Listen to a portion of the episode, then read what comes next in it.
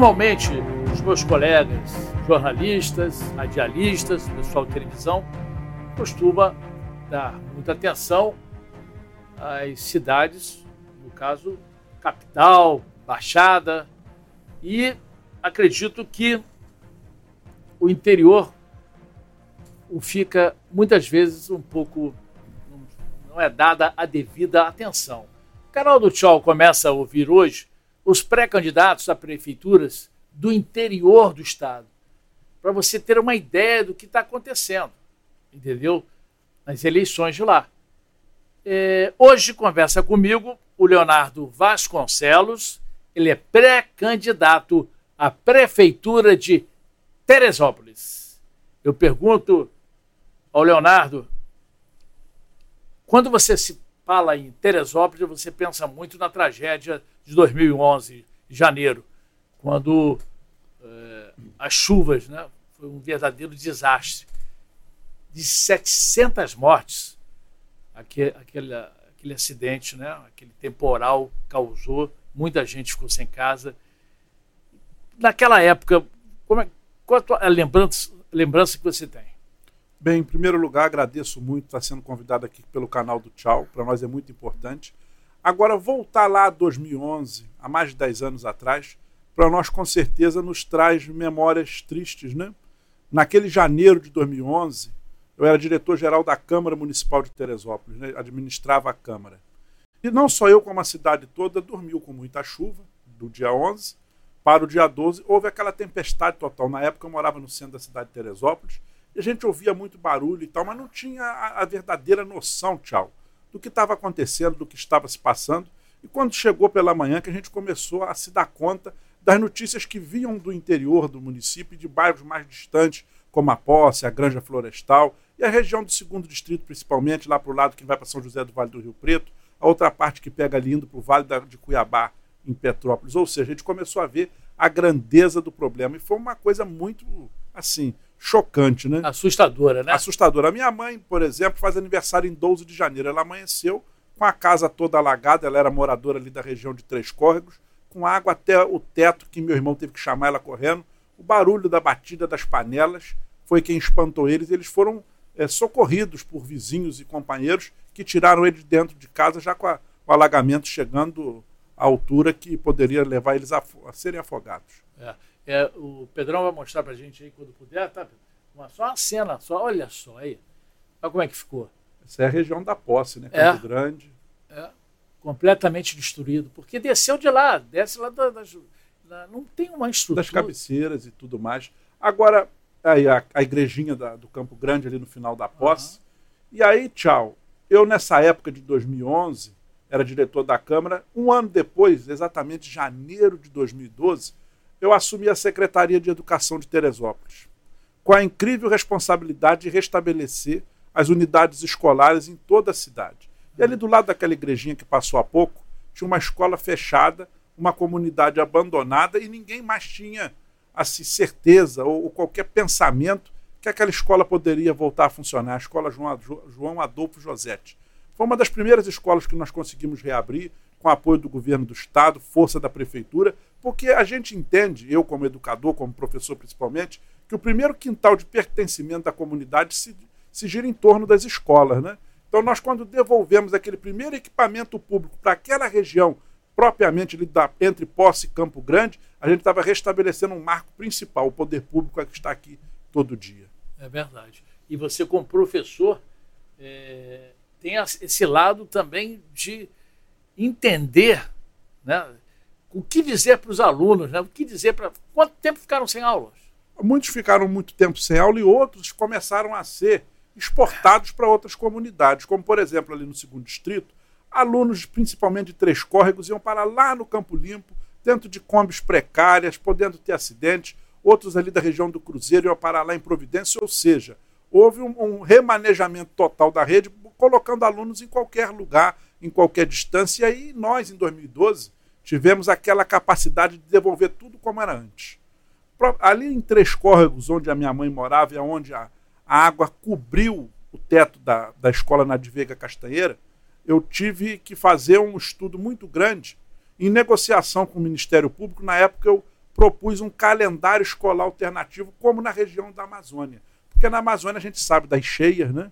Principalmente a questão da vazante do rio, o momento de cheia. Então eu criei um calendário escolar alternativo, em que as aulas começavam depois do verão, portanto, finalzinho de março, e se encerravam em novembro, para quando eu, o momento em que começam as chuvas novamente. Instalamos sirenes e conseguimos reabrir aquela escola e devolver é, ela à comunidade de Três Corvos, uma escola que hoje facilmente tem lá seus 500, 600 alunos e que estava totalmente fora de uso porque ficava próximo ao rio.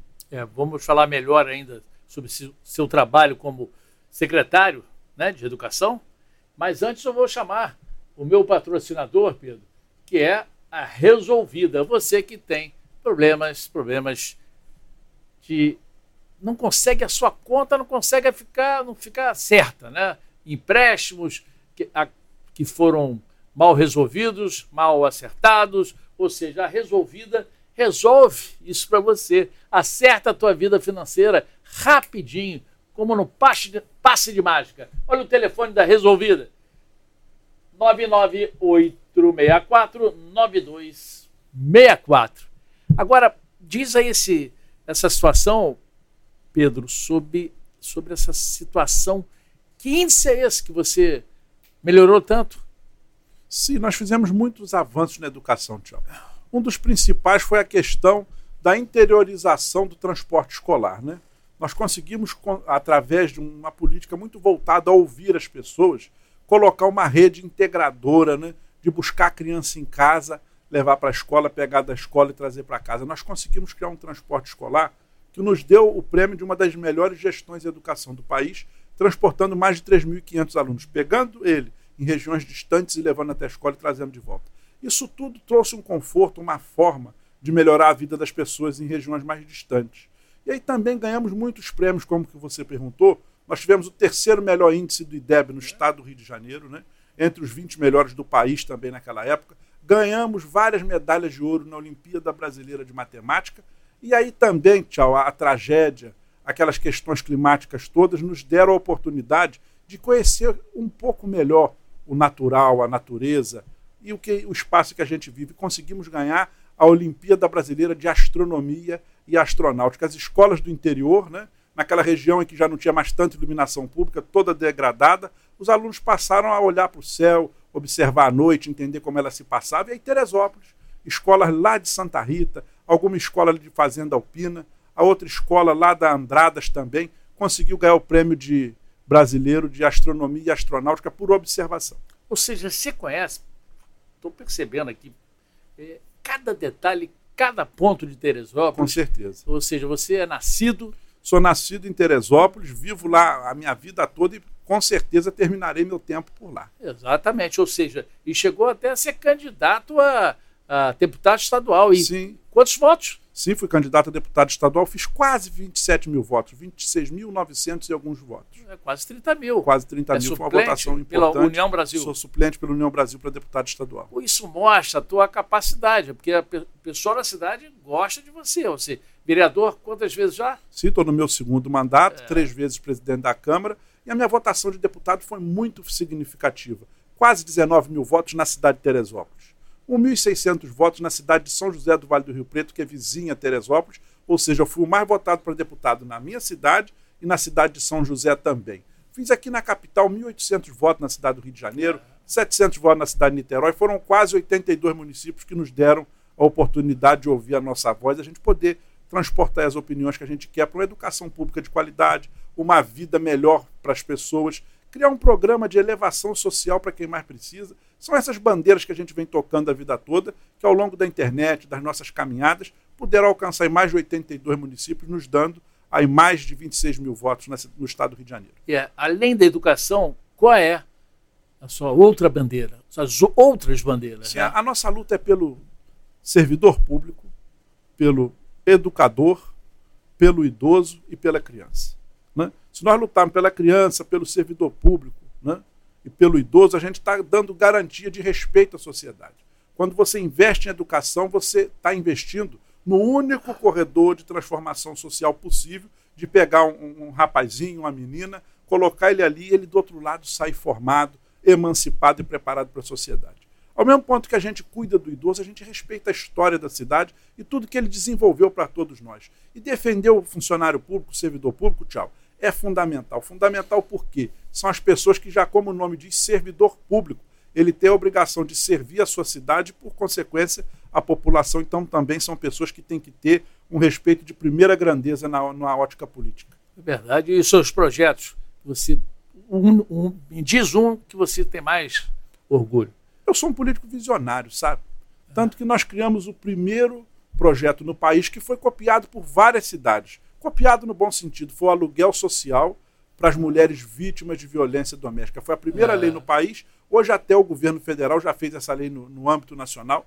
Mas naquela época em que nós fizemos a lei, nós fomos procurados por mais de 300 câmaras municipais em todo esse país, pedindo cópia das leis e dos projetos. E foi um projeto que deu certo e nos entristece ao mesmo tempo. Né? Por quê? Porque quando você cria um auxílio aluguel para uma mulher vítima de violência doméstica, a gente concorda que a sociedade começou a se degradar. Né? Então, quando lá em Teresópolis, hoje tem pelo menos 20 ou 30 amigas nossas, companheiras teresopolitanas, que recebem essa assistência, a gente se entristece, porque as casas não estão dando certo, a relação de homem e mulher não está sendo concordada. Mas, ao mesmo tempo, a gente fica satisfeito que criamos uma política pública que dê condição dessa moça reescrever a vida dela por um período de um ano, se reprofissionalizar e fazer o que ela quiser da vida dela sem estar presa somente ao jugo do companheiro, por isso sofrer tanto por causa da questão da moradia. Como é que você teve essa ideia dessa lei? É Bem, foi Opa, muito... tem pergunta, hein? Felipe, parabéns. Tchau pelo espaço, da, espaço dado ao interior. A capital já está inchada, temos que melhorar o nosso interior. Felipe Vege. Vege. Eu é isso concordo mesmo, com o Felipe, tchau. É. Eu quero te dizer é. o que eu falei a vida toda. Teresópolis é uma das 20 cidades mais importantes do Estado. E a mais alta do Estado, geograficamente. Eu sou ah, é? professor de geografia. Teresópolis é a cidade mais alta do Estado do Rio de Janeiro. Lá temos a vista soberba que a gente observa aqui, a Baía de Guanabara, que a gente está aqui do lado nos seus estúdios. Eu quero dizer o seguinte: a importância do interior é significativa para o desenvolvimento do Estado. Teresópolis é o maior produtor de folhosas do Estado do Rio de Janeiro. Para você ter uma ideia, nós temos quase 700 quilômetros de estradas que cercaneiam as produções do interior de Teresópolis. A alface, tudo isso que chega aqui na mesa do Carioca e até outras cidades e estados vizinhos sai da cidade de Teresópolis. É mesmo? Né? É. É, ou seja, isso mostra que esse candidato está bem por dentro, hein? Tá a gente tem por... que andar, é sola de sapato, é conhecimento, né? É muita coisa. Agora você. Opa, mais uma pergunta. José Carlos Costa Matos, Zagalo. É, parabéns ao tchau pelo espaço aberto ao presidente da Câmara. Obrigado. Leonardo Vasconcelos, que tem uma visão bastante importante de inteligência para o futuro de Telesópolis. É. Sim, nós temos que olhar para o futuro com certeza. O amanhã é muito importante nós observarmos ele, mas temos também, tchau, que respeitar raízes. Por isso eu falo do idoso, da pessoa que produziu pela cidade.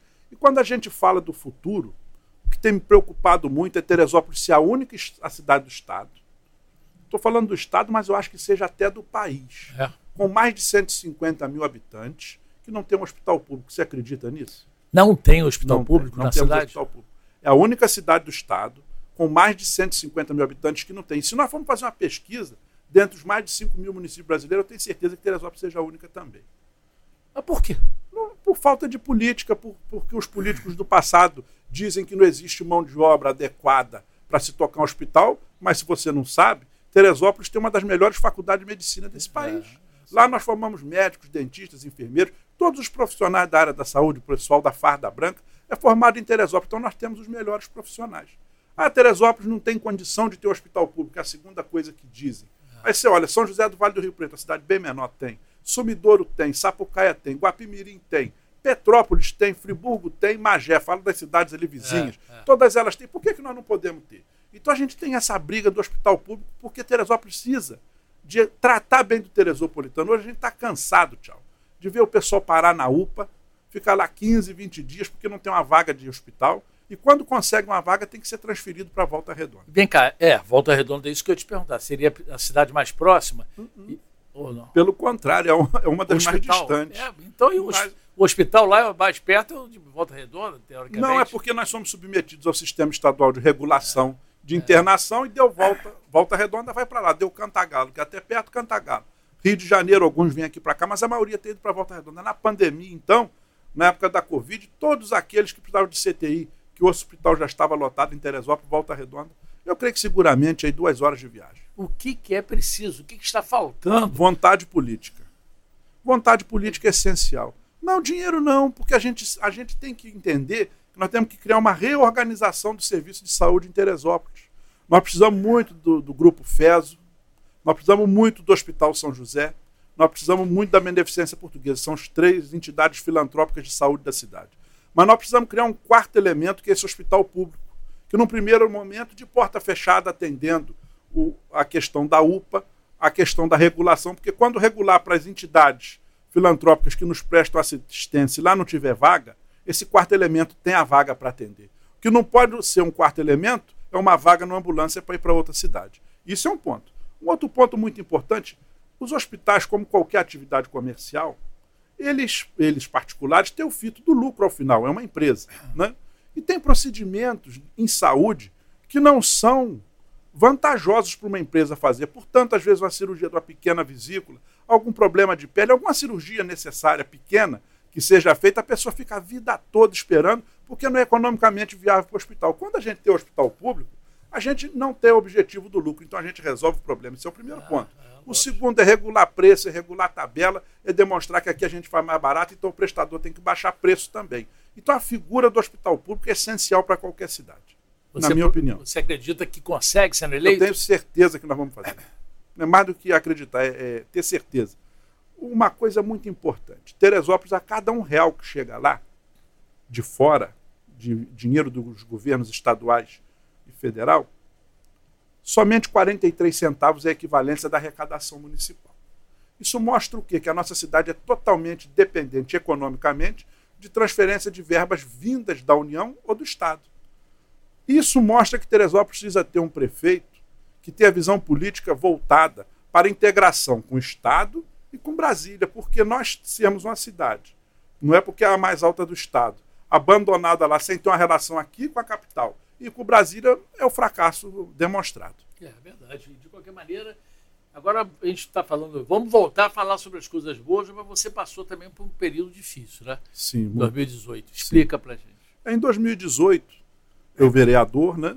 Entrei numa briga muito grande, sabe? Contra a venda da água, a concessão da SEDAI, que infelizmente conseguiram vender agora. Mas lá em 2018, o prefeito na época, doutor Mário Tricano, mandou para a Câmara uma lei vendendo a concessão não só de água, mas também de cemitérios, também de estacionamentos públicos, ou seja, uma concessão geral. E nós fomos contra, eu e mais um grupo de vereadores, seis vereadores. Essa perseguição veio através das empresas que queriam a concessão. E por isso, infelizmente, nós seis vereadores acabamos sendo presos. Né?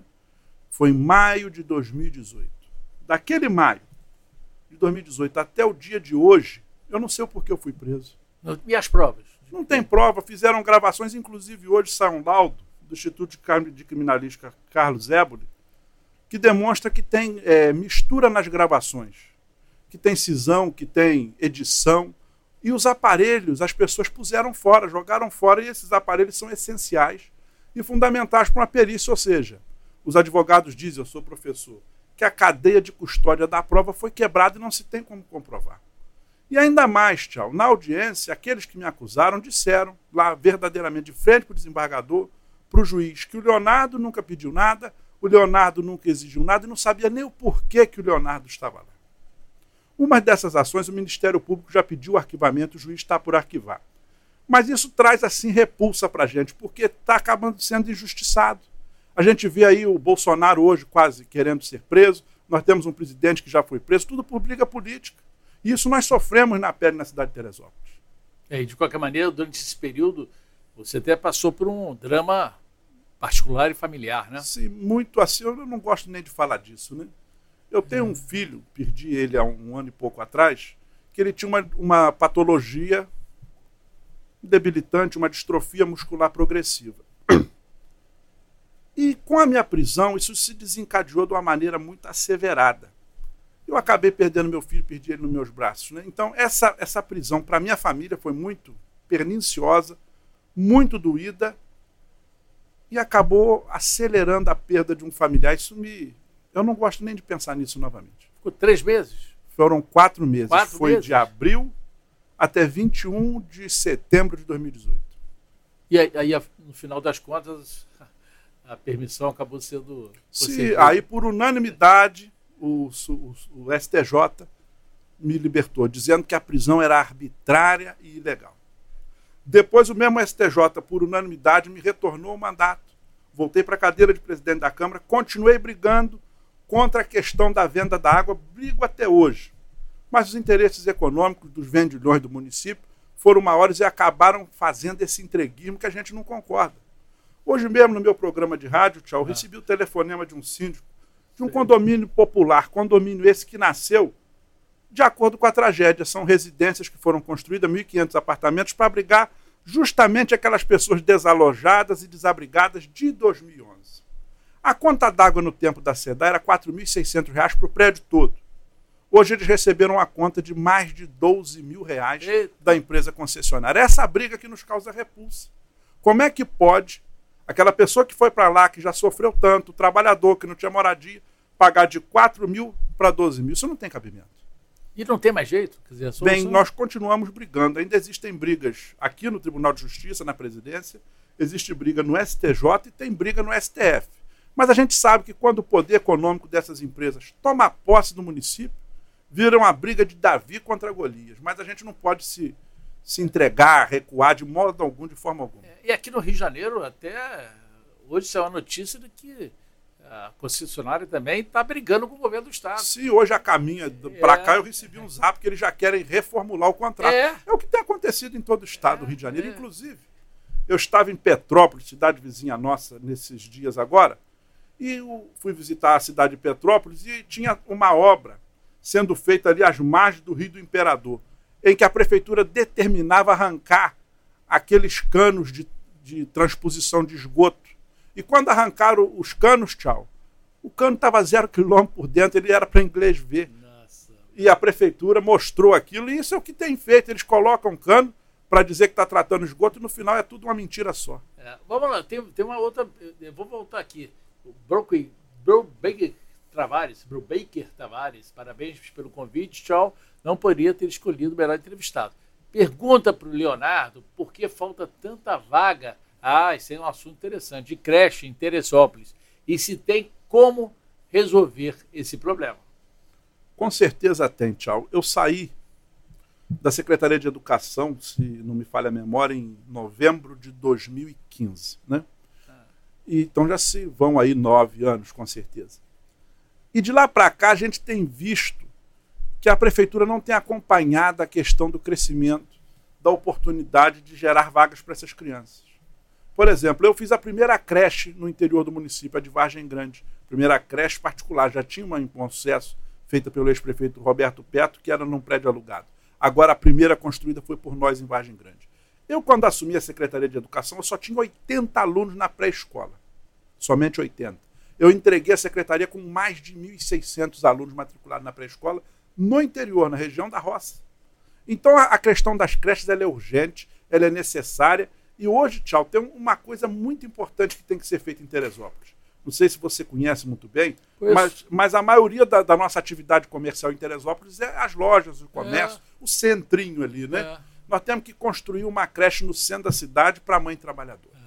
Construir uma creche ali que a, que a mãe deixa o filho antes de entrar na loja e pegue logo depois que saia. Porque ela tem a condição de vir com o filho no transporte público, transporte já pago pelo patrão, através do, do Vale Transporte, deixa o filho, ele é cuidado o dia todo e depois ele é levado para casa com a mãe novamente. Se nós não dermos condição de fazer com que as creches recebam as crianças, as coisas estão bem abandonadas. E nós temos que entender também uma coisa que eu falo a minha vida toda: escola não é depósito de gente. Nós temos que fazer de escola ambiente de transformação social. Então, creches boas, bacanas, com a merenda adequada, uniforme. Nós temos que fazer do ambiente escolar como fosse um prato de refeição, que você veja ali o apetite de, de frequentar e de viver ali. Perfeito. Agora, lembrando aqui, só, até na, minha, na coluna do meu amigo Ricardo Bruno, voltando ao negócio da água, água, águas do Rio, né? O governo do Rio, né, segundo o Ricardo Bruno, rechaça acusações da Águas do Rio de que houve manipulação de dados para inflar o valor do contrato. Quer dizer, o problema está aqui também. Você ouviu certo no, no, no carro. Sim, sim, sim. Então, deve tá, se aqui está bravo, imagina lá no interior. Já estamos passando isso lá. Não tem nem três meses que começou a concessão. É. As, as, as, lojas comerciais ter recebido as contas três ou quatro vezes mais caras. Você imagina aquele barzinho, aquele salão de beleza, que só tem um banheirinho, uma descarga, uma, uma piazinha para lavar a mão, pagando 300 reais de conta d'água. Não tem cabimento. E o prefeito, na época, o seu Vinícius Claus, se comprometeu que as contas não aumentariam e, pelo contrário, diminuiriam em 10%. A gente vê as atividades comerciais, essas contas triplicarem. E aí foi criado um problema. O prefeito vem e diz o quê? Ele diz que está em contato com a empresa contratada, que chama-se Águas da Imperatriz, é do Grupo Água do Brasil, para que baixe o valor, mas que depende da Genesa, a Agência Reguladora de Águas, aqui do Rio de Janeiro, homologar esse acordo, ou seja, a prefeitura de detentora de um serviço passa a ser subserviente à vontade de terceiros. É, não tem cabimento. Não tem. Agora vamos falar um pouco sobre. Pode mandando pergunta, hein, Pedrão? É, falar um pouco sobre segurança pública. Acho Estamos é um à disposição. É um tema interessante. Como é que está a situação em termos de criminalidade em Teresópolis? Porque eu participo de alguns grupos é, de segurança que de vez em quando vem, tem, não tem notícia boa sobre isso não, né? Sim, mas Teresópolis ainda é uma, uma das poucas cidades do estado que demonstram uma segurança, né? É, Teresópolis, Petrópolis. Agora, o que nós temos que trazer para esse debate da segurança pública, não só para Teresópolis, tchau, mas é. para todos os municípios, é a importância das prefeituras serem apoiadoras das ações de segurança. Porque a gente está cansado de ver prefeito falando, não, o problema de segurança pública é do governador, é, é. Das polícias, quer é. empurrar aquilo tudo aqui para a capital. Mas não, é problema das polícias sim cuidar da segurança pública.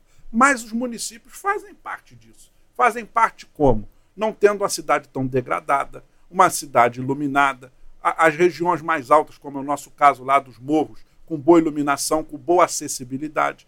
Nós temos uma escola que tenha a obrigação de trazer os nossos alunos essa juventude toda para o período da educação. Nós temos que fazer uma cidade inteligente, sabe?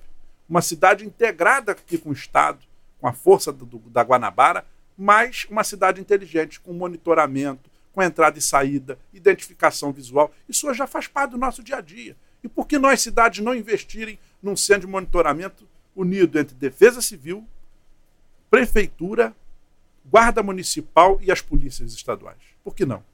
A Guarda Municipal lá é forte, não? Ela é forte, mas ela precisa ser mais bem equipada. A gente tem que valorizar muito os nossos guardas. Mando um abraço até para os nossos amigos guardas municipais. Mas falta dar mais poder, mais forma de trabalho a eles, né? Porque só do jeito que está não funciona. Você é a favor da. Aqui no Rio está uma discussão, mas os guardas não. Está difícil. É, que eles andem armados. Eu sou a favor de que as coisas sejam como tem que ser, né? Eu acho que pela cultura nossa, principalmente no interior, o guarda não tem que andar armado. Armar, armado é o policial, que passa por um treinamento, que passa por um teste psicológico, que ele saiba lidar com o armamento dele. Agora, a gente entregar o armamento ao guarda é uma questão que tem que ser muito conservadora e muito debatida no meu ponto de vista. É, agora, isso aqui é uma coisa, é uma, uma pergunta que eu vou te fazer. Você acredita que um prefeito de uma cidade do interior como Teresópolis tem peso tem peso para influir na política do Estado, de forma a conseguir ajudar a resolver os problemas do Rio, que parecem não ter fim? Boa pergunta. Eu só não acredito, como eu tenho certeza. É. É, né? Você veja que grandes políticos saíram do interior do Estado. Nós já tivemos governador do interior do Estado, é o caso da família Garotinho, é o caso do Pezão. Nós tivemos grandes governadores que vieram do interior do Estado políticos como o doutor Dornelles, que, embora fosse da capital, o reduto político dele todo e a sabedoria política dele vinha do interior do Estado. Por que não temos bons vereadores, deputados e prefeitos que influam aqui na capital para trazer o que a gente vive lá de mais distante, o que, é que falta lá de mais importante e contribuir aqui? É, o presidente da Assembleia, né, da LERJ, Sim, o nosso Rodrigo Bacelar é de Campos. É de Campos sim. Né? E tem, tem sido um grande líder Aliado. político Sim, manda até um abraço para o presidente Barcelar, um grande aliado, companheiro, que lá da cidade de Campos veio de lá, deputado exitoso, secretário de Estado e hoje presidente da Assembleia, que tem a, a incrível capacidade de tocar esse parlamento com mais de 70 deputados, com um enfoque, um olhar muito forte para todo o estado do Rio de Janeiro, principalmente garantindo o direito das minorias. É. Veja programas importantes que o presidente Barcelar tem defendido e pautas importantes dentro da Assembleia. É, já que o Tchau começou a falar sobre a tragédia da região serrana, né? lá em 2011, o que tem que mudar em Teresópolis na área de políticas públicas de proteção e defesa civil. Aí ele sempre está querendo falar, eu acho que isso é importante. Ô, tchau. Até nos causa assim, um pouco de é. encabulamento, é a palavra certa. Você veja, a Prefeitura de Teresópolis, de 2018 para cá, não investiu um real no seu orçamento na questão da defesa civil. Não? Não, nem um real. No orçamento não tem um real investido. Você veja que a Secretaria de Defesa Civil vive num prédio emprestado, era num ponto, veio para outro, carros todos acabados, não tem condição de fiscalização, não investem em monitoramento. Nós tínhamos lá as sirenes, os pluviômetros, que davam sinal quando tinha tantos milímetros ah. d'água para que as pessoas pudessem sair. Perdemos as NUDECs, que eram os núcleos de defesa civil. Era o poder público orientando a própria comunidade como se organizar, como lidar com aquele problema imediato até que chegasse a força de uma prefeitura, uma força do Estado. Isso tudo acabou, se deteriorou. A cidade de Teresópolis parou no tempo, mesmo tendo passado uma tragédia como nós passamos em 2011. O mínimo é uma sirene, né? Concorda? Porque quando toca, o negócio é, é sair fora. Sim, mas eu sou profissional da área de segurança do trabalho. Né? Ah. Né? Minha primeira profissão foi técnico de segurança do trabalho. Sei. E o que, que eu aprendi? Não adianta tocar uma sirene e sair correndo. Tem que ter estrutura. Tem, tem que ter estrutura, ordenamento para que não vire um colapso social. Então a, a sirene é o aviso, mas o governo tem que dar estrutura de um abrigo, de um ponto de apoio de pessoas da comunidade, treinadas e orientar o escape. É, na verdade, então, é, essa pergunta. Tem outra, Pedrão? Se tiver, a gente já manda aqui. Entendeu? Agora, na verdade, agora, ah lá, tá, já chegou. Chega rápido aqui. O papo é bom, chega rápido. Maravilha. Valdec Amaral, Teresópolis é uma cidade turística, turística. Qual é a sua visão? É, essa é uma pergunta importante. Tem lá é, é, vários pontos de turismo é, que refletem, inclusive o pessoal vindo, sai do fim de semana vai para lá, né? Né? Teresópolis é uma cidade muito aprazível, maravilhosa. Muita casa bonita. Muita casa bonita, mas muitas belezas naturais também, né? É. Teresópolis ela tem que, que viver tudo isso. Ela tem que viver tudo isso e olhar o turismo como uma indústria possível de ser explorada. A prefeitura não pode entender que ela tem que dar uma mínima assistência à feirinha do alto, que eu mando um abraço até todos os meus amigos da feira, mas eles não podem entender a prefeitura que só existe a feira. A feira é muito importante, traz muita gente, mas a gente tem excelentes restaurantes, ótimos hotéis. Nós temos uma região ali da Teresópolis, Friburgo, que leva Teresópolis a Friburgo, uma estrada maravilhosa, bonita, com grandes encontros. Até está saindo a primeira vinícola, importantíssima em é. Teresópolis lá. Produtos de qualidade. Isso tudo tem que ser visto da, da seguinte maneira: o turismo gera divisa, traz dinheiro novo. E esse dinheiro novo ajuda ao comerciante se manter e ajuda as famílias que trabalham também no entorno. Por quê? Aquele queijinho vem da nossa roça. Aquela verdura, aquela hortaliça vem da nossa roça. Tudo para a mesa dos hotéis. Cozinheiras, refeições, tudo isso aquelas lojas de souvenir, tudo isso vem a influir. Agora, nós temos que vender Teresópolis para o mundo todo. Eu fico muito triste quando chego no aeroporto, por exemplo. Esse dia peguei um voo para São Paulo e vi lá anúncios de várias cidades. Por que, que Teresópolis não pode ter um anúncio dela? Venha para Teresópolis. Por que nós não podemos ter aqui nos grandes centros do Rio de Janeiro, nas praias no tempo do verão? Visite Teresópolis, clima maravilhoso. Falta a cidade, além de receber bem as pessoas e fazer uma infraestrutura para isso, vender a nossa cidade para, para fora. Vender para um todo, porque Teresópolis é conhecida mundialmente. Agora ela precisa ser lembrada. Né? Quando você chegar num aeroporto, o pessoal está chegando de viagem aqui no Rio de Janeiro, tinha que ter anúncios, visite Teresópolis, é a tantos quilômetros daqui, o melhor clima do estado. A gente tem que ter uma política empresarial dentro da prefeitura para fazer a cidade ser vendida como uma mercadoria de qualidade e que vai trazer divisa para a cidade. Essa questão das estradas que passam né, por Teresópolis, você é a favor dessa é, da própria prefeitura administrar o que não acontece? Sim. É... Me fala um pouco sobre isso. Eu até no meu programa esses dias é. falei sobre isso. É. Né? Ali a região, a região da Barra do Imbuí, que sai ali de onde era a antiga Crealto e vai até o Quebra-Frascos, onde tem uma patrulha policial, aquela, aquela região ali é uma estrada federal. Né? Ah. E aí, cortando um pedaço principal da cidade. O que eu julgo muito importante, e eu vi que isso aconteceu em Volta Redonda, já foi feito isso, é a municipalização daqueles trechos que cortam a cidade. Porque a gente tem que dar um olhar próprio de cidade. E não um olhar como de lá de cima de Brasília, ou de superintendente que foi designado por algum deputado ou pela política que está ali. Por exemplo, a nossa cidade, Barra do Imbuí, nós temos uma comunidade lateralizada ali que chama-se Paineiras. Eles puseram taxão por ali afora tudo, não pode haver mais uma conversão de estrada que acontecia a vida toda.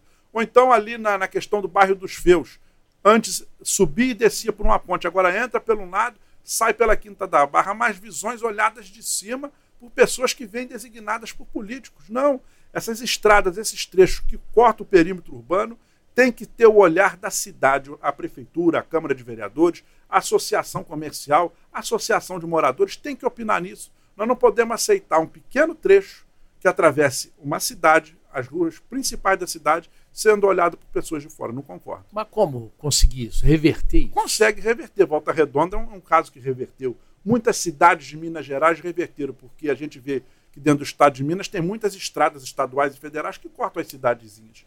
O importante é a prefeitura entrar em contato com o governo federal e demonstrar que aquele trecho ali é federal, mas a administração, o estudo e o dia a dia dele tem que ser de pertencimento da cidade, tem que ser municipal. É.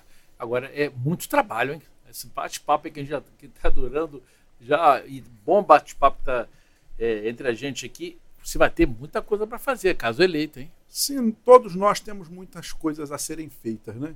A nossa vida é um processo de trabalho. E eu trabalho demais. Eu levanto seis da manhã, não tem hora. A, a, caminhada é essa. Nós temos que entregar muita coisa. O político hoje ele não pode se acomodar a fazer o trivial, como eles diziam. Ah, lá para o interior só tem que dar estrada. Não. O interior, a nossa roça, tem que ter tudo que tem na cidade, tem que ter tudo que tem na capital. É Teresopolitano, é Fluminense, é do Estado.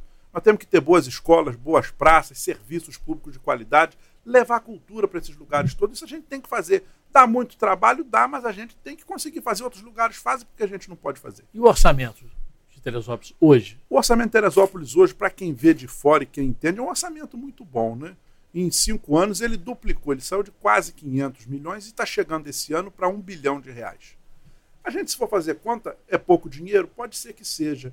Mas se nós fecharmos os vazadouros das coisas supérfluas que a gente vê acontecer na prefeitura, a gente consegue tocar uma cidade minimamente direita, ordenada, e aí é muito importante a influência política. Brasília tem muito dinheiro, mas nós temos que estar lá em Brasília trazendo projetos, vendendo a cidade, demonstrando a importância dela. Então a relação entre política da cidade, aqui com o nosso governo do estado e o governo federal é fundamental para o crescimento e a manutenção das cidades do interior. Aí você, um cara que aos 14 anos, 13, né, já estava na Câmara trabalhando né, com o é. seu tio, né? É, Ou seja, conhecer, mais... você conhece bem, né? É, eu comecei aos 13 anos no Grêmio Estudantil do Centro Educacional Roger Malhardes, o Seron, lá no bairro de São Pedro. Eu nasci lá. Então, aos 13 anos, eu, meu tio era, foi candidato a deputado estadual em 94, não ganhou eleição, ele já era vereador de mandato. Em 96, candidato a vereador na reeleição, eu comecei a andar com ele, minha família ele ganhou a eleição, eu tomei gosto da política, falei, vou me candidatar também. e aí me candidatei no Grêmio Estudantil, numa escola de mil alunos, eu fiz 506 votos, mais da mais metade. Da metade. É. E aí depois fui trabalhar com meu tio na Câmara Municipal, ainda jovenzinho, 14 anos, como jovem aprendiz, e foi o caminho, o chamado que me teve, eu estou por aí, nessa, tô nessa praia aí desde 1997. Agora, de qualquer maneira, você é, ainda encontra muita barreira, né? É isso que você pretende caso eleito. Todo dia a gente encontra barreira, né? Do mais simples até as coisas maiores. O mais importante disso tudo, tchau, na administração pública, é você traçar uma linha imaginária do que deve ser feito, do que é possível e como ser feito. Se você fizer isso e for treinado, for uma pessoa obstinada que queira que a coisa aconteça, ela acontece. Você tem que colocar na cabeça o que é plausível, o que é necessário e como deve ser feito. A gente busca e consegue entregar. E de maneira correta. Correta, claro. É? Mais uma pergunta. Cristiano Menendez, você irá continuar o seu projeto do café da manhã popular para a população sendo eleito? Obrigado, Cristiano. Sim, sou pré-candidato a prefeito e trago comigo essas experiências. Né? O Café Popular foi idealização minha, como vereador, como presidente da Câmara, e o prefeito na época aderiu e a Câmara contribuiu para isso, devolveu parte dos seus recursos para a manutenção do café popular. O que é o café popular? Ah. Ele é do lado da nossa rodoviária, a pessoa paga um real, tem direito a café com leite, pão com manteiga e uma fruta. Isso para quem pode pagar. Para quem não pode pagar, ele toma o café de graça. Mas mais do que isso, por trás disso tudo, nós criamos o pronto-socorro social. Que aquela pessoa que foi ali uma vez, duas, três e não pôde pagar, assistente social se aproxima dele de maneira bem tranquila. Ah, por que, que você não pode? Ah, eu moro em Itaperuna e por acaso vim parar aqui, não tem nem como voltar. Aí a gente dá um jeito de ajudar essa pessoa a ter a sua passagem e voltar para o seu destino. Ah, por que, que você não pode pagar? Eu fiquei desempregado, briguei com a minha família, saí de casa, a gente vê. Então, o café popular, além de resolver o problema da primeira alimentação da manhã, ele consegue pescar problemas que, a olho nu, na cidade a gente não encontra. E com isso, tchau, a prefeitura conseguiu devolver muitas pessoas ao seu destino que, por alguma questão, se perderam ali na cidade de Teresópolis. Você sabe que aqui, entrevistei aqui na minha frente o Oris, né? É, o rapaz, um senhor, né? Que faz esse trabalho aí de recuperação de pessoas de, de situação de rua, né? No centro do Rio, na Lapa, em outros lugares. Porque ninguém foi parar ali por acaso. É. Esse é o meu pensamento. E ele bota até para viajar para retorno para as suas cidades. Sim, de volta para a é, nossa terra, né? é, né? E é isso que você tem. Porque ninguém foi parar ali por acaso, volto a dizer alguma coisa aconteceu, alguma vírgula na história da pessoa ocorreu para que ela se, se, se enfiasse naquela é. vida degradante momentaneamente. Então é papel do poder público esse resgate. E uma das formas de você buscar isso é através do café popular. É. Agora, é, você, é, antes de eu perguntar sobre o fato de você ser. Eu sou jornalista, mas radialista, vou falar um pouco sobre o seu programa. Vamos lá. Caio Feister, Fister questão do lixo. Qual é o seu projeto? Sim, Teresópolis, como tudo na, na cidade de Teresópolis, é. regrediu. Nós, em 2008, tínhamos um aterro sanitário controlado. Né? Parecia um campo de futebol verdinho, gramado, e de lá para cá só foi se degradando. Desde 2018, esse aterro tem sido fechado por força de decisão judicial, por força do INEA. A prefeitura vai lá, conquista um liminar e continua depositando lixo ali, até que aquele aterro se tornou um lixão. Você aqui no Rio de Janeiro deve ter tido a notícia ah. há meses atrás daquela fumaça tóxica que tomou ah. conta da cidade por um dia inteiro. Pegou fogo no lixão, aquilo criou uma fumaça tóxica, de acordo com a densidade do ar também, que contribuiu, era um período de inverno, empesteou a cidade toda por um dia inteiro que ninguém enxergava. Pessoas passando mal no transporte público, desmaiando em porta de hospital. Aí veio o Estado e lacrou aquele lixão. Com certeza tinha que lacrar. Causou dois problemas. Primeiro, social, porque ali 80 famílias eram catadoras e recicladoras. Ficaram sem emprego nenhum.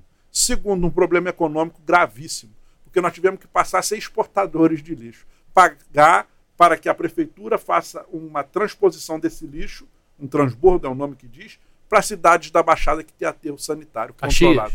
É, acho que é Nova Iguaçu, alguma cidade aqui da Baixada. Mas não pode, nós tínhamos um aterro que, inclusive, recebia de outras cidades e era pago por isso. Nós hoje estamos ao ponto de ter que pagar para exportar lixo, para exportar pacientes. Nós estamos exportando os nossos problemas e acabando com a vida do teresopolitano. É isso que está acontecendo hoje. Perfeito. Agora, muito importante, você como comunicador, radialista, esse programa está ajudando você a divulgar suas ideias? Esse programa nos ajuda em muita coisa, sabe? Eu estou na TV FM 93,7 segunda, quartas e sextas, às oito da manhã.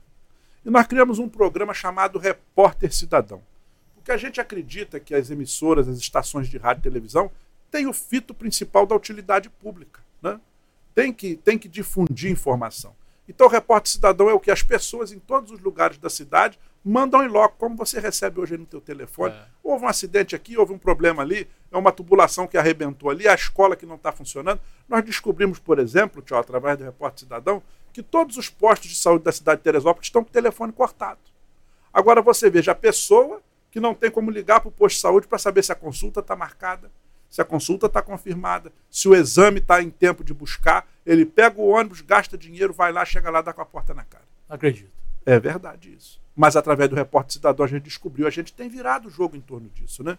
A gente vem descobrindo coisas assim, gritantes, porque a população lá no lugar clama, a gente coloca na rádio e através das ondas da rádio o poder público é acordado e tem agido. Então o repórter cidadão é um quadro muito importante de utilidade pública, porque eu acredito que os meios de comunicação não podem levar uns contra os outros, não. O papel da imprensa é esse, é trazer solução para a sociedade e dar aquela visão, aquele enfoque necessário para que os problemas sejam resolvidos. Né? A audiência é boa lá? Muito boa, não, não, se tem como medir audiência de rádio, né? É. principalmente no interior, mas a gente é medido pela rua. Eu entro no supermercado, as pessoas falam do programa, eu entro no Uber ou no táxi, a gente está andando na rua, o povo está falando do programa, então o Café com Leonardo Vasconcelos, que é o nome do meu programa, é um programa da família Teresopolitana. A gente fala de novela, fala de notícia, tem dicas de saúde. É aquele programa de rádio de antigamente que a gente já não vê mais, né? É aquele programa família em que a gente dá oportunidade do Teresopolitano poder se comunicar através de 93,7 FM. Ou seja, três vezes por semana. Segunda, ah, quarta e sexta. O... Quem nasceu, mora e Teresópolis tem direito, eu só pego. Ah, dá o telefone aí, tem o telefone da, da Ah, rádio? não me lembro agora o telefone do zap que fica escrito na ah, frente. Pega aí que a gente dá aí. É 93,7 manda o zap. É, pra é, gente, a gente responde é bom, na né? hora. Dá no canal do tchau aí, aproveitando a audiência, né? Tem mais pergunta, Pedro? Aí, mais uma. Aqui não para a pergunta, quando o papo é bom. Marcos Habib. Aí esse é um patrimônio, Marcos Habib. É, eu já estive no programa de rádio com ele. Foi um dos nossos entrevistados. Às sextas-feiras eu entrevisto pessoas, né? Ah. Professores, autoridades, médicos, políticos. Toda sexta-feira a gente tem a audiência pública do rádio, em que a gente joga a pesquisa do dia e a população nos responde e dá soluções maravilhosas.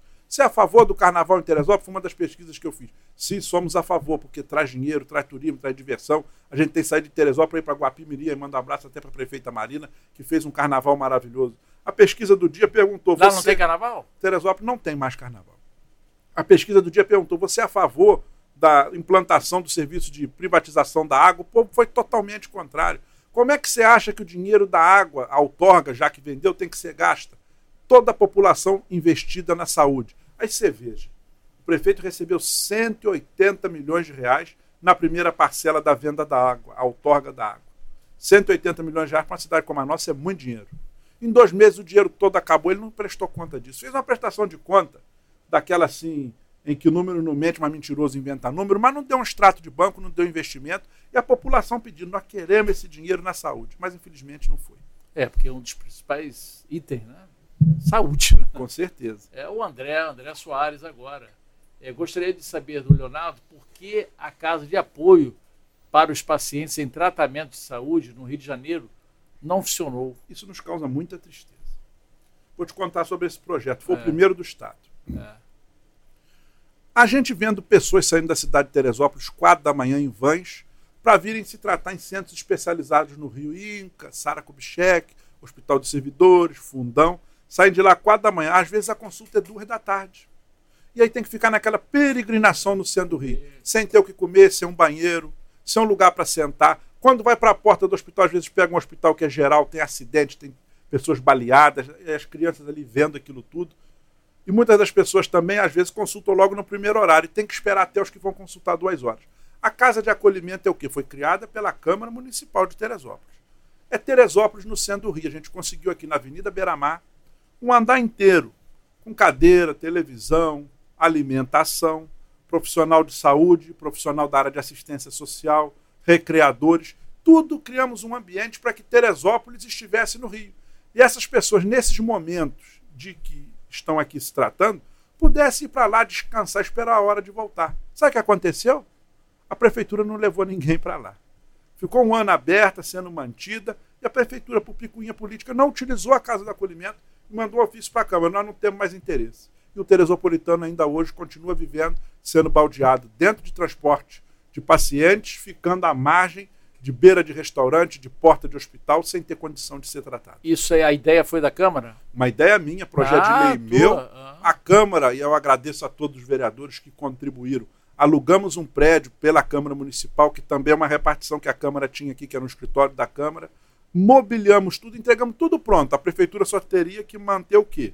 A alimentação e pagar os, fun os funcionários que estariam ali trabalhando. O transporte o transporte já é natural, que já, já existe. E ficou ocioso por questão política. Foi, acabou sendo fechado um projeto maravilhoso, que eu tenho certeza que qualquer prefeito que entra naquela prefeitura tem que voltar a implantar. Perfeito. Tem o telefone já? Já tem? Olha lá. Ah, já passou aqui. Agora veio na minha cabeça, é 99750-2233. Vê se não é isso. Peraí, vamos lá confirmar. Peraí. Confirmar que é isso mesmo. 99750 2233. Esse é o telefone da Terê FM. Isso. Você, cidadão, que tem alguma um pedido a fazer ao Leonardo. É 997502233. A gente tem um, um slogan lá. A sua voz é a nossa força. Perfeito, porque isso é fundamental, entendeu? É para poder. É, ou seja, a questão do ofício, da ligação para a secretaria É muito frio. É muito frio, né? Acho que o rádio tem aquela coisa né, mais humana, né? É, e eu falo a cidadão mesmo, a pessoa liga, a gente escuta passarinho tocando, Leonardo, bom dia. Está acontecendo isso, ou, igual essa semana. Ah. Caminhões de lixo não vêm na nossa comunidade há 15 dias, porque a estrada está ruim, o caminhão está patinando, não consegue chegar. Com duas horas depois, a prefeitura estava lá preparando a rua, o lixo sendo coletado, ou seja, o repórter cidadão tem mudado a história da cidade de Teresópolis com pequenas coisas.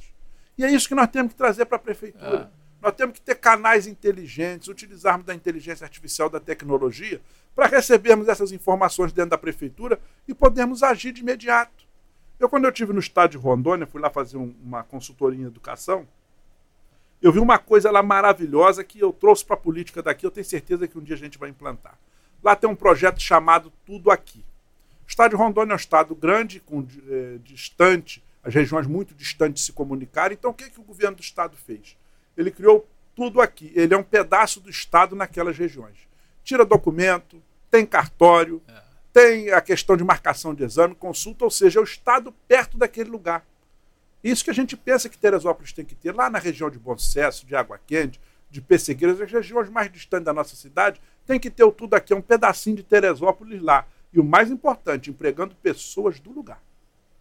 Isso é fundamental. né? Fundamental. Nós temos que levar o poder público para prestar serviço também, demonstrar dignidade, contratando pessoas daquela região que conhecem especificamente o que é o lugar. Aquela, essa plataforma, você tem uma plataforma, pelo que eu vi, né, assim, quase uma hora de papo, muito projeto.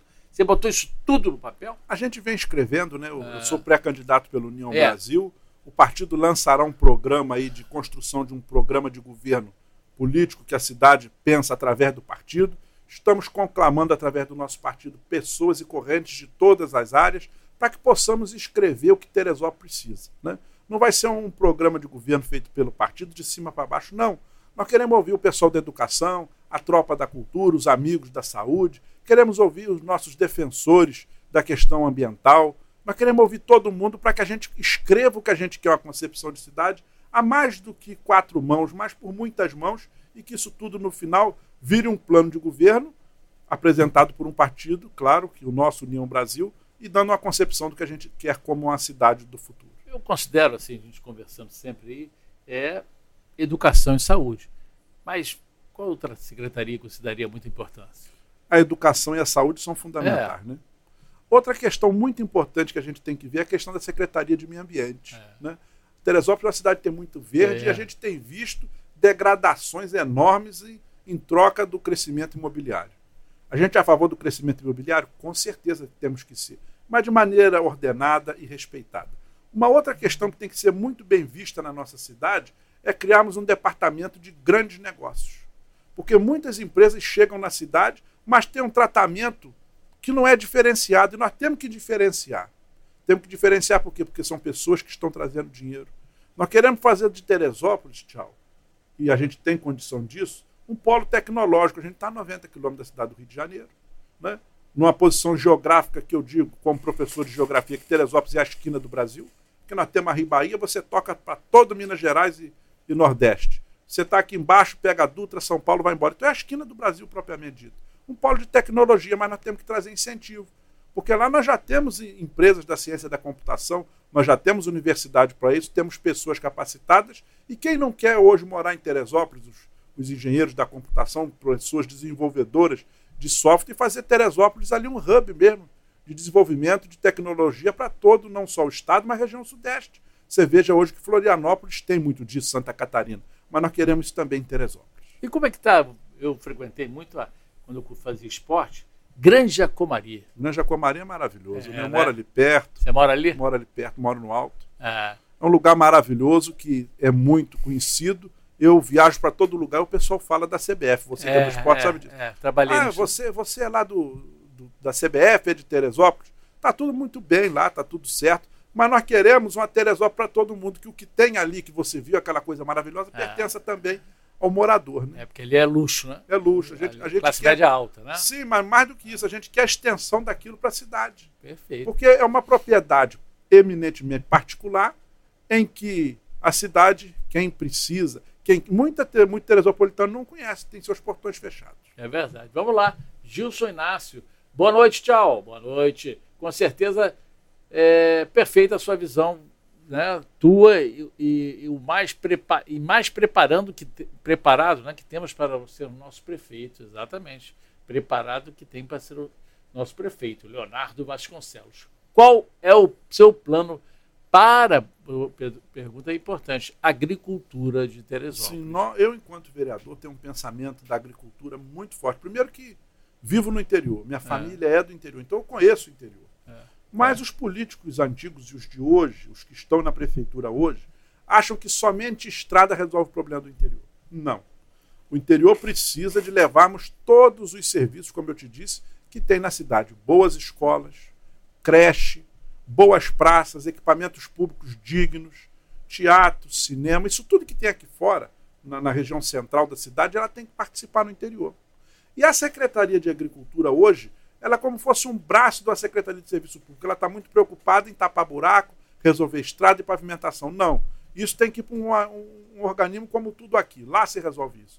A Secretaria de Agricultura tem que investir em pesquisa, em ciência, em, em pesquisa de solo. Nós somos o maior produtor de folhosas do Estado. Eu te disse isso no começo da entrevista.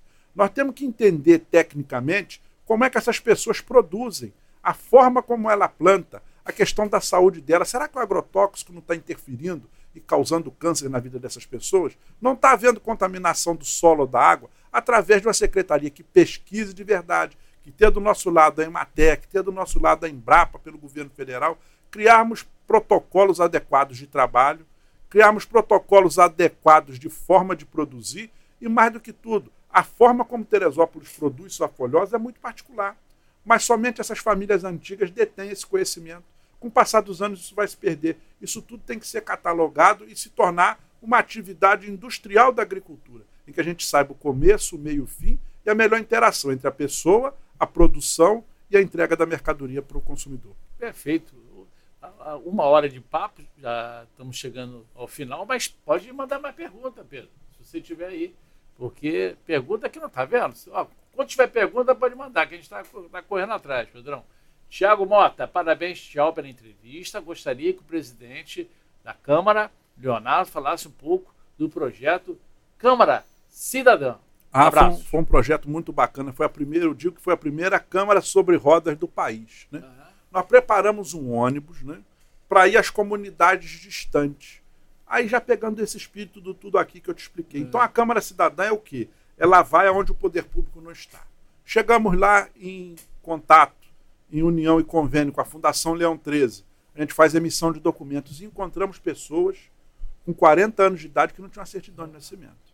Pessoas totalmente à margem da sociedade, sem direito social invisíveis para o mundo de hoje. Mas nós tiramos a certidão, a pessoa fez a identidade, Fundação Leão 13, Detran, tiramos documentos, certidões, isso é um ponto. Segundo ponto, análise em saúde primária. Aí o cartão de todos lá foi parceiro da Câmara Cidadã, com aferição de pressão, de glicose, triagem de algumas doenças possíveis, trabalho de escovação de dentes, aquela aferição principal das crianças, principalmente orientação, como é que se faz. E nós conseguimos um convênio com a Universidade Educa Brasil, que são mais de 200 cursos profissionalizantes em diversas áreas para aquelas pessoas. Eles vão na Câmara Cidadã, se inscrevem, estudam EAD e depois recebem o seu diploma. Cuidador de idosos, recepcionista de hotel, atendente de balcão de farmácia, eletricista, ou seja, várias profissões. E aí, esses dias eu fui num restaurante lá em Teresópolis. Quando eu cheguei, a moça me sorriu e tal, eu a cumprimentei. É. E eu falei assim, mas me, me conhece de onde? Ela falou, eu queria agradecer o senhor. Eu falei, mas pelo quê? Eu hoje consegui esse emprego aqui de recepcionista de restaurante porque eu morava lá no interior da cidade, fiz o curso de recepcionista de restaurante e aquele diploma me deu a condição de arrumar esse emprego. Então a Câmara Cidadã tem essa função social de onde o poder público não vai. Depois fui num barbeiro. Ô professor, aumentei um pouquinho o preço do cabelo, mas por quê? Porque agora eu sou profissionalizado, olha lá o diploma. Eu antes era barbeiro de aprender É. com a tesoura, agora eu tenho o curso. É bom. Mais uma, tem pergunta, Pedro? Mais uma. É boa. É, Essa, esse projeto é legal. É. Vamos lá. Adilson Araújo, boa noite. Tchau, Leonardo Vasconcelos. Sendo prefeito, o que o Leonardo vai fazer para gerar empregos para os jovens de Teresópolis? Isso, isso é um pensamento não só de prefeito, mas de cidade. Né? Nós temos que, como eu te disse, criar oportunidade para termos centros de tecnologia na cidade. Nós queremos uma indústria sem chaminé. Nós queremos é, utilizar os espaços que já existem, as salas comerciais, as casas, para que ali se instalem serviços de tecnologia. Agora, mais do que isso, nós temos que investir na juventude e na sua formação, como é o caso do governo federal, que está mandando para Teresópolis, por pedido nosso, uma escola técnica federal. Agora, nós temos que brigar lá em Brasília, eu vou fazer viagens para isso daqui uns dias, para criarmos cursos de acordo com a vocação da nossa região. Não adianta mandar lá um técnico de química, um técnico de outra coisa, que não seja aplicado na empregabilidade. Eu sou professor da área técnica, comecei na área de segurança do trabalho, como eu te disse. E a pedagogia que eu acredito é do aprender fazendo. Nós temos que investir no ensino em que a pessoa aprenda, faça, desenvolva, erre, aprenda de novo, mas que no outro dia, quando ela saia formada, ela já possa exercer sua profissão e ganhar o seu dinheiro. Perfeito. Mais pergunta, Pedrão? Tem, tem pergunta. Vamos lá. Ah, de novo, Marcos, Habib, Leonardo, o que você pensa em fazer em nossa Secretaria Municipal de Direitos Humanos? Tema importante. Você sabe que eu trabalho com combate à intolerância religiosa e com minorias. Né? O professor Habib é uma pessoa muito inteligente. Agora, eu acredito que a questão dos direitos humanos é um tema transversal. É ah. um tema que tem que ser tratado em toda a secretaria. Na educação, ensinarmos que todo mundo é igual. Na saúde, tratarmos todo mundo de maneira digna. Na Secretaria de Segurança Pública, no trânsito, o ordenamento, respeitar todo cidadão. Então, os direitos humanos, mais do que uma secretaria, é o poder público entender que o cidadão tem que ser tratado de maneira igual, respeitosa, independente da sua religião, da sua opção sexual, da sua cor, da sua raça ou do seu pensamento. Perfeito. Excelente resposta. Mais pergunta? Manda, ué. Tem, tem, ué. Não pode parar, ué. Joselaine Ribeiro, Leonardo, existe a lei que garante moradia para as vítimas, ah, é aquilo que ah, ele já sim. falou, da violência doméstica, criada por você. Te pergunto, pretende criar mais algum projeto em prol das mulheres vítimas da violência? Sim, esse aluguel social foi um primeiro ponto de um guarda-chuva que a gente é, pensa. Né? É. O aluguel social foi porque, como eu te disse no começo, nós queremos que as nossas amigas que vivem num, num teto dividido com uma pessoa que não está mais feliz, é. mas que não pode sair porque não tem condição. É. Então ela sai. Isso é o primeiro ponto. A prefeitura garante o aluguel. Segundo ponto, reprofissionalizá-la, ou então investir na profissão que ela tem, para que no período de um ano ela possa ser reinserida ao mercado de trabalho e reescrever a vida dela da maneira que ela achar que deva ser. A emancipação da mulher, do, do jovem, do idoso, a todo momento o poder público tem que investir nisso. Só é feliz quem sabe viver bem e não é impossível ser feliz sozinho. Né? É, é possível ser feliz sozinho e repensar, reconstruir e a partir disso se reunir novamente em família, na construção de um novo casal, da maneira que ela queira. Mas esse período de transposição entre o sofrimento e a pessoa voltar a ter a sua vida, o poder público tem que ser garantidor disso. Perfeito. Tem mais alguma, Pedro? Se não tiver, eu já vou só falar com ele para reafirmar que eu acho que é uma coisa importante. Eu acho que tem que bater na tecla de que você é pré-candidato, né? Sou pré-candidato. Então, para aquela câmera ali, você fala aí qual a sua posição atual, embora seja presidente da Câmara de Teresópolis, qual o seu plano para o futuro? Sim, embora hoje presidente da Câmara, vereador, coloco a minha posição. Sou pré-candidato a prefeito pelo Partido União Brasil. Estamos construindo formas, plataformas e opiniões, plano de governo, tudo de acordo com a orientação do que a cidade precisa. Nós queremos uma, cidade justa para todos mas justa principalmente para respeitar o empresário, para respeitar a cadeia produtiva, respeitar nossas crianças, respeitar o idoso e o servidor público. Essas bandeiras são fundamentais e por isso a nossa pré-candidatura nasce, porque a gente sabe que Teresópolis pode ser muito mais, além do mais, muito mais do que aquilo que eles têm visto hoje. Teresópolis pode muito mais. Tchau. Perfeito. Eu acho que esse recado que o Leonardo Vasconcelos deu foi um recado objetivo, hein? Ele sabe, ele conhece, porque nasceu, mora até hoje lá, tem 40 anos. Sim. Professor de geografia, é, foi secretário, vereador pela segunda pela vez. segunda vez, presidente da Câmara pela terceira. É, então, é, candidato perdeu as eleições para deputado estadual, mas teve 27 mil, quase 27 mil votos. O povo gosta dele, entendeu? Mas gosta, eu agora percebi por quê. Porque ele é um cara é, humilde, objetivo e tem ideias, ele tem projetos, entendeu? Tem projetos e esses projetos é, não é projeto só para A, B, C ou D. Ele falou aqui com a gente durante essa mais de uma hora, tá? uma hora quase dez aí, conversando, é que o papo não parou. São projetos para todas as áreas da cidade de Teresópolis, que eu acredito que tenha realmente é, condições de subir, crescer muito. Condição. Agora, esses projetos só nascem, oh, tchau, porque melhor do que saber falar é saber ouvir. Isso. O bom político ele tem que ter uma coisa chamada escutatória, uma palavra que nem tem, é, né? É. Mas é, é, do ouvir todo mundo, é do entender todo mundo é que saem grandes opiniões. Por isso, os políticos que desejam ter sucesso é o conselho que eu deixo. Deixe de falar demais, aprenda a ouvir mais. Ok. Boa sorte. Obrigado, foi um prazer. Um prazer te conhecer. Sucesso para todos nós. Obrigado. Agora, uma coisa importante, hein? É, Pedrão, bota aí embaixo aí para se inscrever no canal do Tchau, né? Você vai ter aí, olha lá, tem que se inscrever, tem que pode dar o like, pode fazer compartilhar essa entrevista, é uma entrevista boa que pode ser compartilhada, mas tem outras outras entrevistas também no meu canal. É só lá clicar e se inscrever e compartilhar. Valeu, tchau!